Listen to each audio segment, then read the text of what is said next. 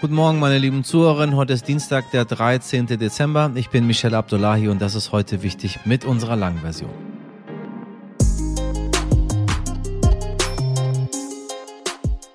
Verschwörungsgläubige gibt es schon lange. Manche sagen, die Mondlandung war nicht echt. Andere glauben, die Erde sei eine Scheibe oder dass die USA im militärischen Sperrgebiet Area 51 Aliens gefangen hält. Die Möglichkeiten sind schier endlos und der Fantasie sind keine Grenzen gesetzt. Bis vor etwa zwei Jahren waren solche Mythen für die meisten Menschen ziemlich weit weg, aber dann kam Corona und auf einmal gab es die QuerdenkerInnen. Sie haben gegen die Regierung gewettert, die Glaubwürdigkeit der Medien angezweifelt und selbst der Wissenschaft nicht mehr vertraut. Und natürlich ist auch das nur eine Gruppierung von Menschen, die extreme Ansichten verfolgt. Wir denken an der Stelle zum Beispiel auch an die Razzia bei der Reichsbürgerbewegung letzte Woche.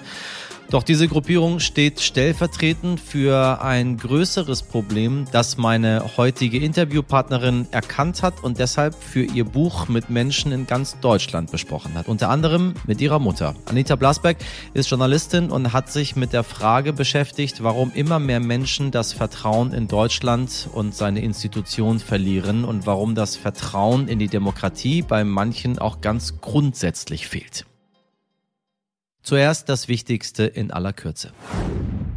Deutschland, das Land der SparerInnen. Tja, das war es vielleicht mal. Laut einer Befragung der Großbank ING haben rund 30 Prozent der Deutschen keine finanziellen Rücklagen. Seit Beginn des Jahres ist die Sparquote der deutschen Privathaushalte um fast fünf Prozent gesunken.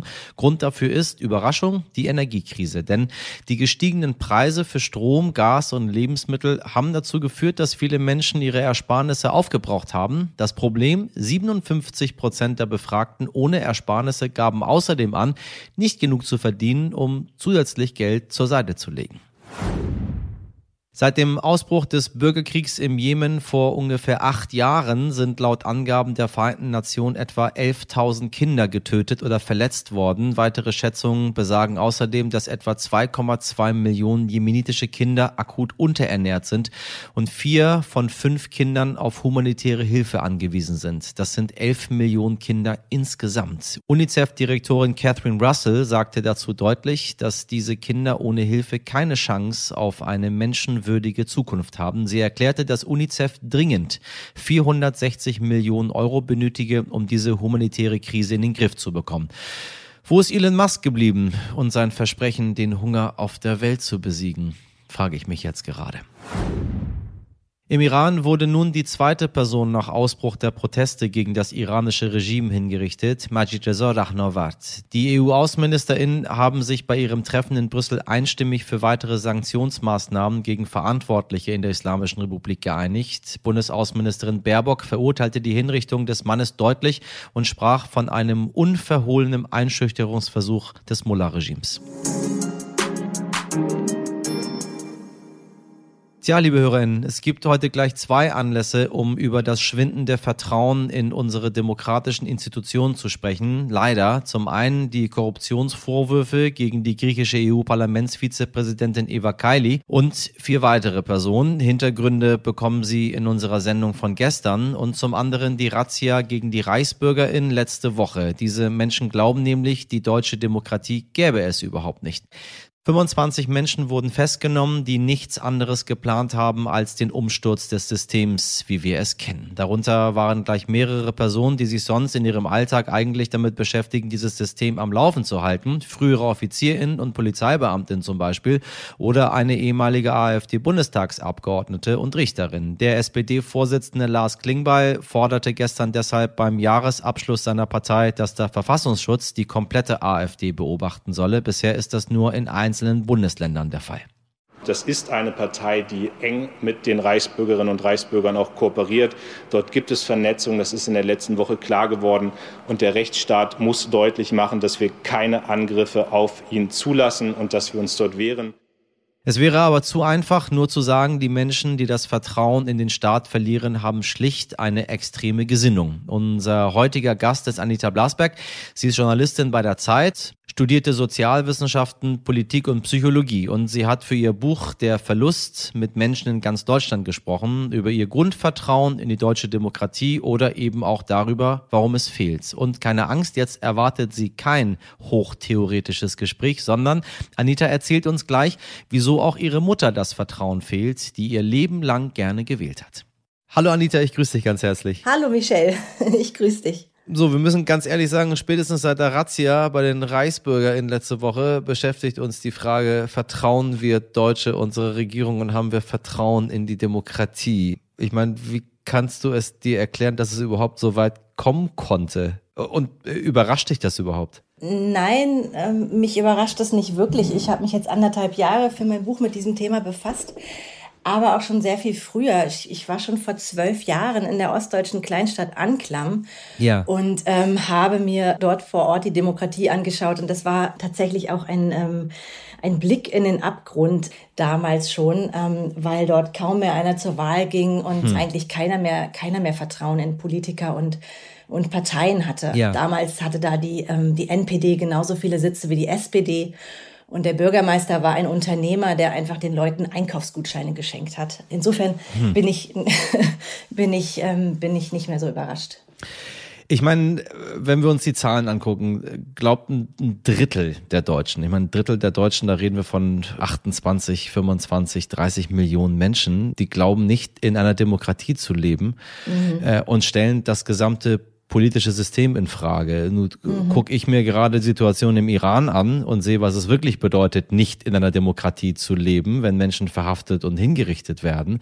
Und bei uns sieht man eigentlich jeden Tag, ich meine, die Wahlen in Berlin werden wiederholt, weil da was nicht richtig gelaufen ist. Jeder kann insbesondere auch von den Leuten, die nicht an die Demokratie, Demokratie glauben, eine Demonstration anmelden, was sie auch tun. Ähm, mhm. Und niemand wird festgenommen. Und dann stellt sich immer die Frage, woher kommt dieses Gefühl der Menschen, gar kein Mitspracherecht mehr zu haben, obwohl sie jeden Tag demonstriert bekommen, dass sie es haben. Mhm. Ich glaube, dass das hängt damit zusammen, dass, dass viele Menschen vielleicht nicht mehr das Gefühl haben, bei den Themen, die ihnen wichtig sind, dass da auch tatsächlich politisch was angepackt wird. Ähm, also nimm jetzt beispielsweise den Klimawandel, der vielen Deutschen wirklich als Problem sehr, sehr wichtig ist. Oder, oder nimm die Situation auf dem Immobilienmarkt, dass viele Menschen sich einfach die Miete nicht mehr leisten können. Ja. Oder das Gesundheitssystem und das Bildungssystem, also äh, Systeme, die wirklich hm. am Limit laufen. Und in all diesen Bereichen haben wir ja kein, kein Erkenntnisproblem, sondern wir haben ja. ein Umsetzungsproblem. Wir wissen, was falsch läuft. Und es gibt eigentlich auch sehr viele Vorschläge, die auf dem Tisch liegen, was man ändern müsste. Aber es passiert nichts. Und ich glaube, das gibt den Leuten zu denken oder sie fragen sich, warum passiert da nichts? Ja, also was ist wichtiger als das Allgemeinwohl? Und ich glaube, da zumindest meine Recherchen haben das nahegelegt, dass es einfach zu oft so ist, dass Partikularinteressen halt das Allgemeinwohl ausstechen. Und das ist, das ist, glaube ich, so der Kern. Ich habe irgendwie das Gefühl, dass man nicht so richtig weiß, woran man es festmachen kann, dass so viele Menschen ihr Vertrauen in das System Staat, auch in die Medien, also wir gehören mhm. ja genauso dazu, äh, verloren haben. Du hast mit sehr vielen unterschiedlichen Menschen gesprochen. Egal mit wem ich spreche, habe ich das Gefühl, es ist irgendwas anderes dahinter. Ja. Hast du irgendwie so eine Formel gefunden, wo man sagt, daran erkennt man das schon, daran kann man das festmachen? Nee, habe ich leider nicht. Also äh, du hast vollkommen recht. Also es ist, es ist einfach bei jedem etwas anderes. Also es gibt ein paar wenige Kipppunkte. Also ich habe versucht bei meinen Recherchen eben genau diese vertrauenszerstörenden Momente in den letzten 30 Jahren ausfindig zu machen und habe so ein paar Kipppunkte gefunden. Und die Kipppunkte sind aber, wo das Vertrauen endgültig dann bricht. Das ist bei jedem ähm, unterschiedlich. Ein Punkt, ähm, den viele Menschen teilen, war die Finanzkrise 2008 und wie darauf reagiert wurde. Das hat bei vielen Menschen das Vertrauen zerstört.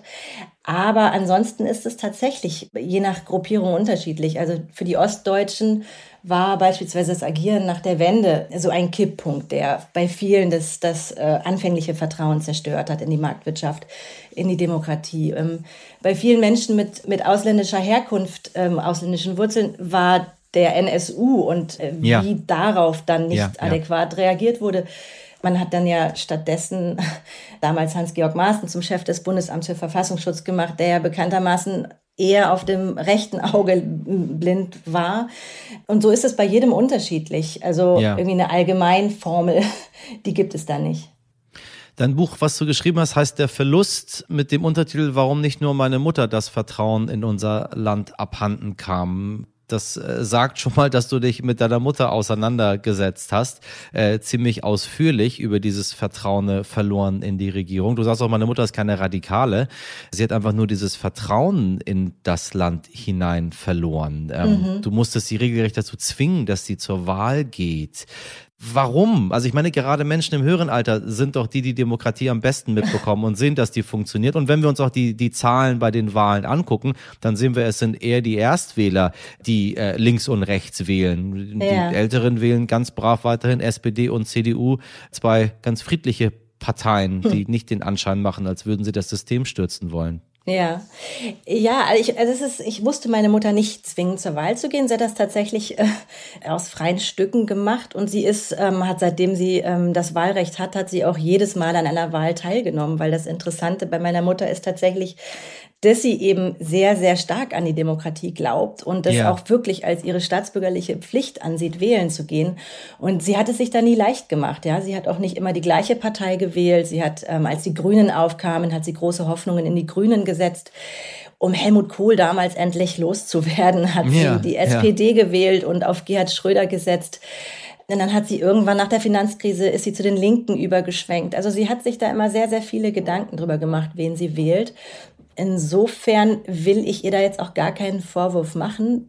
Wenn sie sagt, so langsam bin ich da mit meinem Latein am Ende und ich habe auch keine Lust, immer das kleinste Übel zu wählen. Mhm. Und insofern ist dann das Nichtwählen, falls sie das denn bei der nächsten Bundestagswahl macht, am Ende auch eine politische, politische Aussage, die leider ja immer mehr Leute treffen und, ähm, und nicht nur junge Leute, sondern wie Studien zeigen, tatsächlich vor allen Dingen Menschen, die eher in schlechteren sozialen Verhältnissen leben, die sich einfach offenbar nichts mehr von der Demokratie versprechen oder davon versprechen, dass ihre Stimme da irgendeinen Unterschied macht. Wobei man doch beobachten kann, dass bei den Bundestagswahlen die Wahlbeteiligung wieder steigt. Also wir haben noch nicht die Zahlen, die es so in den 70er Jahren gab, aber mhm. es geht doch stetig nach oben und man hat dann doch immer ein bisschen das Gefühl, das ist das das Vertrauen in die Demokratie, dass die Menschen dorthin gehen. Insbesondere wenn es darum geht, Extreme zu verhindern. Äh, ist das ein Trugschluss? Ja, also stetig nach oben würde ich sagen, geht's nicht. Das stimmt. Bei der letzten Bundestagswahl hatten wir wieder eine etwas höhere Wahlbeteiligung, weil das aber auch viele Leute tatsächlich als, als eine ungemein wichtige Wahl angesehen ja. haben, ja, nach Corona. Mhm. Aber ähm, bei den Landtagswahlen sehen wir jetzt zum Beispiel bei, letz bei der letzten Landtagswahl in NRW, das war ein historisch niedriges Wahlergebnis. Richtig. Und tatsächlich auch bei der letzten Bundestagswahl ist es einfach auch sehr regional und, und auch eben je nach Bevölkerungsschicht verschieden. Also ähm, Im Osten war die Wahlbeteiligung teilweise erschreckend niedrig und genauso auch beispielsweise in einem Stadtteil wie Duisburg-Marxloh, wo noch nicht mal mehr jeder Vierte zur Wahl gegangen ist. Hm. Diese Segregation sozusagen, die sollte man vielleicht ernst nehmen. Ja, das dass, es, dass sich einige Leute oder einige Schichten einfach aus der Demokratie als solcher verabschieden. Wenn wir mal auf die Zeit nach der Wahl gucken, nun hat diese ähm, neue Bundesregierung plötzlich ganz schöne Herausforderungen aufgetischt bekommen. Ich will gar nicht nach der Schuldfrage oder auch gar nicht jetzt historisch gucken, wo das alles herkommt. Es ist, wie es ist. Wir haben den, den Ukraine-Krieg, äh, eine, eine unfassbare Inflation. Plötzlich gibt es Probleme der Energieversorgung und man muss schon fairerweise sagen, dass der Staat äh, schon ganz schön tief in die Schuldentasche gegriffen hat. Ob mhm. wir jetzt über, über das 9-Euro-Ticket, über, über die Gas- und Energiepauschale, Bremse. Also es passiert eine ganze Menge, die man auch hier und da zu spüren bekommt. Wie man das zu spüren bekommt, muss auch jeder selber dann entscheiden, aber man kann nicht sagen, dass der Staat nichts gemacht hat. Trotzdem sind die Umfragewerte der Regierung ziemlich schlecht. Mhm. Äh, haben die Leute das Gefühl, es kommt bei ihnen nicht an? Haben sie das Gefühl, es reicht sowieso nicht? Ist ihnen jetzt egal, was der Staat macht? Ist man sowieso generell dagegen? Wie, wie erklärst du dir das? Ich weiß nicht. Ich glaube, dass man den Bürgern und Bürgerinnen Unrecht tut, wenn man glaubt, die wollen einfach immer nur Geld. Ja, sie ja. wollen, dass Geld mit der Gießkanne irgendwie über dem Land ausgeschüttet wird und dann sind alle ruhig. Ich glaube, dass das äh, von der Politik oftmals falsch eingeschätzt wird und ich glaube, dass viele eher den Eindruck haben, es müsste gezielt unterstützt werden. Ja, es müssten gezielt nicht nur große Konzerne unterstützt werden, werden so wie das während äh, der Corona-Maßnahmen oft der Fall war, sondern vielleicht eher kleinere Unternehmen, regionale verwurzelte Unternehmen.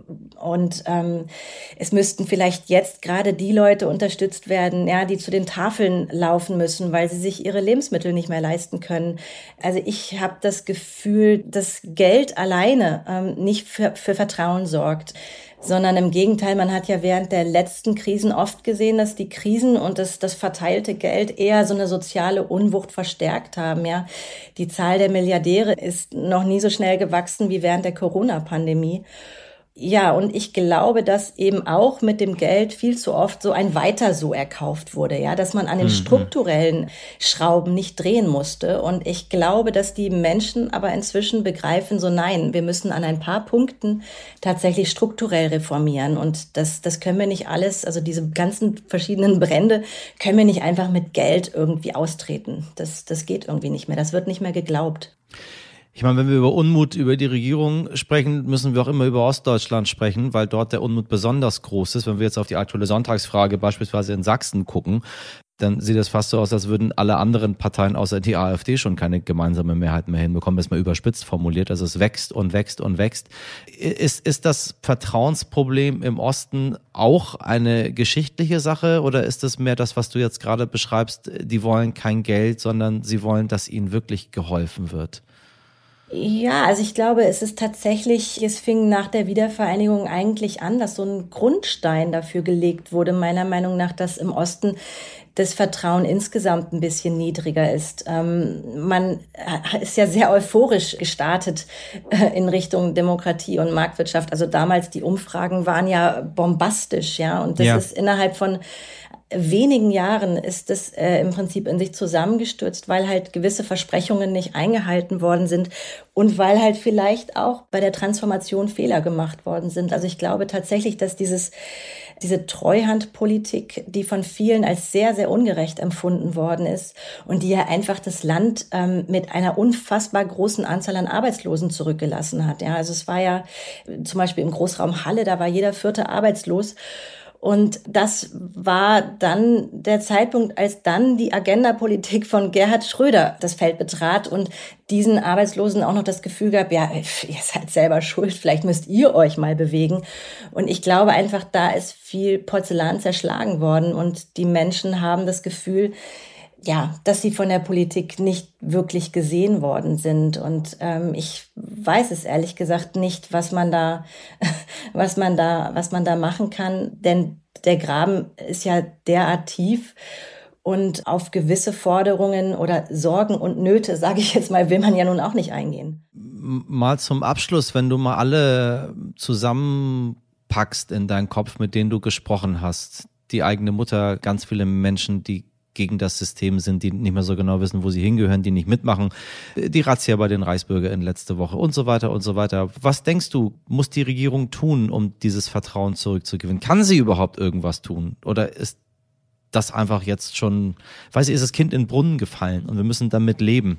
Nein, das glaube ich. Sehr gut, das, das freut mich, dass es ein klares Nein gibt erstmal, das freut mich.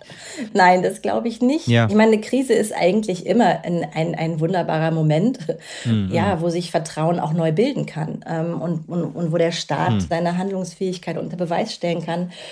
Und zwar eben nicht, indem er Geld ausschüttet, sondern indem er vielleicht ein paar äh, wichtige Punkte endlich anfasst. Ich äh, glaube, es ist auch wichtig, dass Reden und Handeln zum Beispiel, das ist etwas, was sehr stark Vertrauen schafft und dass das einfach wieder stärker übereinstimmt und dass beispielsweise die Zeitenwende, die versprochen worden ist, jetzt auch umgesetzt wird und auch in vielen Bereichen. Karl Lauterbach hat beispielsweise ja gerade die Reform des Gesundheitssystems, die Abkehr von diesem Fallpauschalensystem das ja wirklich alle als gescheitert betrachten, hat er versprochen. Und ich glaube, wenn man das jetzt wirklich umsetzt und die Menschen sehen, es tut sich was und es tut sich vielleicht auch mal was ähm, gegen Interessengruppen. Der Klimaschutz wird vorangetrieben, auch wenn die Industrie schreit.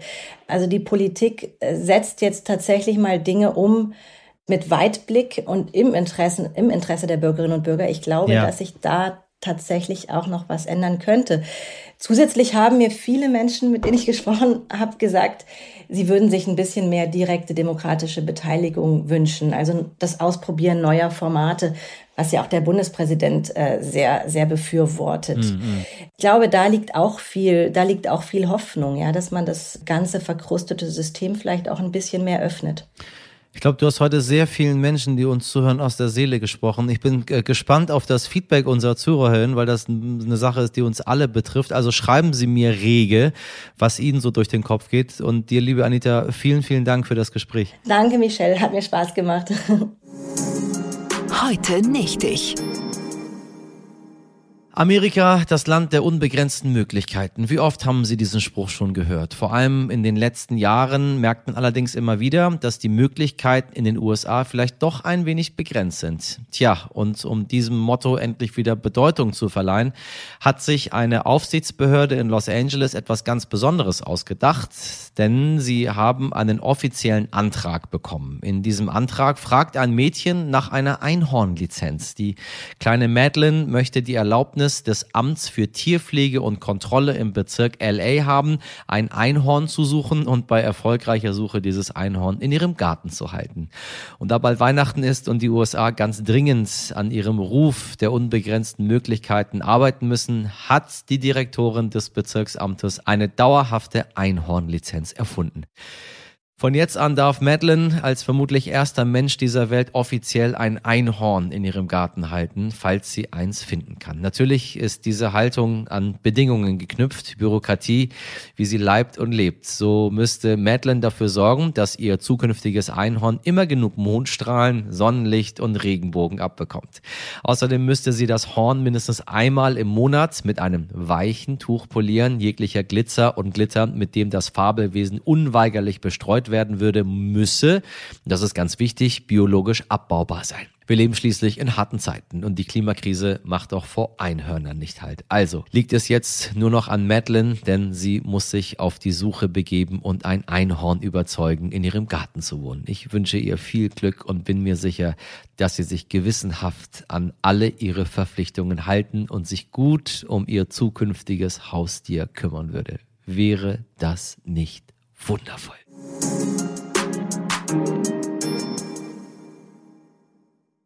So, und damit sind wir auch schon am Ende für heute. Mit viel Einhornstaub und Regenbogenglitzer entlasse ich Sie in diesen winterlichen Dienstag. Dienst wollte ich schon sagen. Sie wissen, dienstags wird gearbeitet. Also in diesen winterlichen Dienstag. Das Sams lässt grüßen. Ich hoffe, Ihnen hat diese Folge gefallen. Bei Fragen, Anmerkungen oder bei der Sichtung von Einhörnern schreiben Sie uns bitte an heute wichtig. In der Redaktion waren heute mit ganz viel Regenbogenenergie für Sie im Einsatz Mirjam Wittner, Dimitri Blinski, Laura Chapo, Jennifer Heinzel und Caroline Potthoff und in der Produktion das Chef-Einhorn Nikolas Femerling. Ich wünsche Ihnen einen schönen Dienstag. Machen Sie was draus. Bis morgen. Ihr Michel Abdullahi.